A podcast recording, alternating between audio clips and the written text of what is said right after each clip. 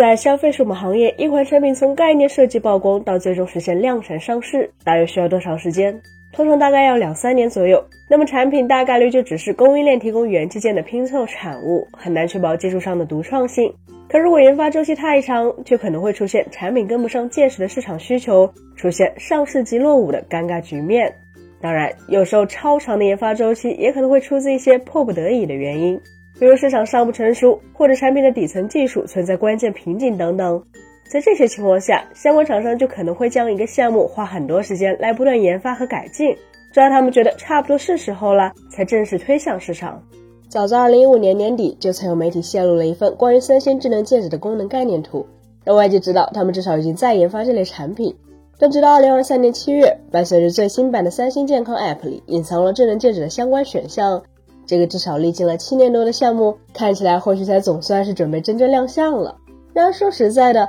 至少从目前已知的种种信息来看，我们三叶生活对当前的智能戒指并没有多少好感，甚至从某种程度上来说，我们认为它可能还不如七年前的初始方案。为什么我们会这么说？首先，大家要知道，此次三星智能戒指的曝光来源于一款智能监测相关的 App，这实际上也就表明它的产品定位可能是一种健康监测相关的传感器设备。请注意，三星并非第一家尝试在戒指大小的设备里塞进健康传感器的厂商。早在数年前，就曾有一家名为 Aura 的品牌推出了他们的智能戒指产品，而且至今已经更新到了第三代。从本质上来说，Aura 智能戒指其实非常类似于小型化的智能手环。与大家熟悉的售价一两百元的智能手环相比，它无非就是取消了屏幕，缩小了电池，简化了传感器的规模。然后再将它们塞进一个看起来更高端、更紧凑的外壳内，并且是戴在手指上而已。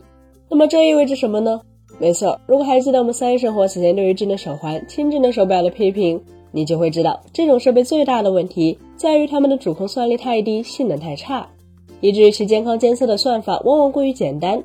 既不能自动识别复杂的运动姿态，比起那些真正专业的、具备多通道光学传感器的智能手表，会更容易受到环境、佩戴姿势的干扰。从而导致监测结果不准确。很显然，同样的问题在以健康监测作为主打功能的智能戒指上只会表现得更加明显。而且抛开外观上的装饰属性不谈，更小的机身也就意味着智能戒指甚至连续航可能也不会太好。从某种意义上来说，如果真的将它看作是最新型的随身健康监测设备，那么这种玩意儿大概率可以说是将高性能智能手表的短续航以及低配置智能手环的监测失准这两大短板集于一身的产物了。那么，智能戒指难道就纯粹一无是处了吗？也不尽然。实际上，前面我们就已经暗示过，智能戒指这种产品形态其实曾经可能有过更为合理也更加实用的产品定位。早在2015年就已曝光，三星最初的智能戒指相关专利中显示，他们最早其实没打算在智能戒指里集成健康传感器，取而代之的是，当时它被视作是一种类似遥控器或触摸板那样的操控设备，